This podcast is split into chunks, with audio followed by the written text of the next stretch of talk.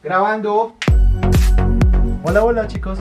Bienvenidos a nuestro podcast. Yo me llamo Esteban Hernández y el tema del que hablaremos hoy es la violencia psicológica.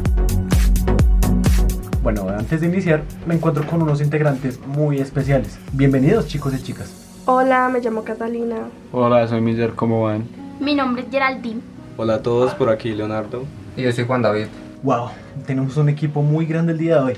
Seguro tendremos una excelente conversación. A quienes nos sintonizan, no se vayan que este podcast apenas comienza. Cata la gata. Para ti, ¿qué es la violencia de género? Hola Esteban. Bueno, para mí la violencia basada en el género es una problemática social que puede estar presente en cualquier hogar.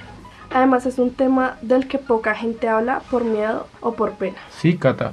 Aquí googleando encontré que se refiere a los actos dañinos dirigidos contra una persona o un grupo de personas en razón de su género, tienen su origen en la desigualdad de género, el abuso de poder y la existencia de normas dañinas, puede ser de tipo sexual, físico, psicológico, económico y patrimonial.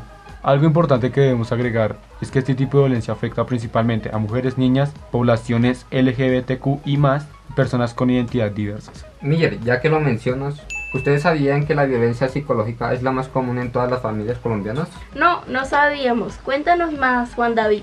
De hecho, hay un estudio realizado por el Instituto de la Familia de la Universidad de La Sabana. Buscaba identificar los tipos de violencia más comunes dentro de las familias colombianas. Se abordaban cuatro tipos de violencia, intrafamiliar o doméstica, psicológica, física, económica y sexual. La investigación mostró que el tipo más reportado es la violencia psicológica y afecta a los hombres un 56,1% y a las mujeres un 61,8%. Ya veo. Se pone agresivo cuando te pones linda y dice que es porque te cuida. ¿La amenazás para que no te deje? No lo hagas. No somos dueños de nadie. Pero, ¿qué es la violencia psicológica? Cualquier acto u omisión que dañe la estabilidad psicológica. Puede consistir en abandono, descuido reiterado, insultos, humillaciones y marginación. ¿Quién iba a pensar que la indiferencia es violencia psicológica? Por ejemplo, hay padres que nunca van a las reuniones del colegio o no les interesan los logros de sus hijos. Es una conducta pasiva que puede afectar nuestra estabilidad psicológica. Sí, Geraldine, estoy de acuerdo. Otro ejemplo de violencia psicológica es el control. Se da cuando las parejas se revisan los mensajes privados de redes sociales. Estos actos terminan en chantaje y manipulación. Leo, también el control de la imagen cuando hacen comentarios como estás gorda o deberías hacer dieta solo para encajar con estereotipos. Algo muy importante de lo que debemos hablar son de las consecuencias. Las víctimas se pueden evidenciar como inicios de depresión, baja autoestima, trastornos alimenticios y en el peor de los casos el suicidio. Sí, así es compañeros. Este tema es muy abrumador y muchas veces es ignorado por todos y todas. Yo recomendaría la verdad como fomentar la empatía y la escucha a las familias para evitar este tipo de violencias. Las agresiones verbales y comportamientos agresivos no son demostraciones de amor. Date cuenta. Bueno, ¿ustedes qué proponen o aconsejan chicos? Yo propongo que pueden fortalecer esos lazos de escucha, yendo a terapias familiares. No sé, a mí me parece clave buscar juegos y material pedagógico para conocer y detectar si en el hogar hay violencia psicológica y así fortalecer la confianza entre padres e hijos. Mateo, mi papá me va a matar. Esa puede ser la oportunidad para salir del closet. Tu hijo ha estado sosteniendo una relación homosexual con un compañero de curso. Les recomendamos a nuestros seguidores que le echen un vistazo a la película Mariposas Verdes. Es muy conmovedora, de hecho.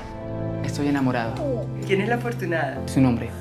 Trata de un chico homosexual que sufre abuso psicológico tanto en su casa como en el colegio. Mejor dicho, no les hago spoiler, pero en serio es una peli que vale la pena ver en familia. Nosotros necesitamos libertad para expresarnos.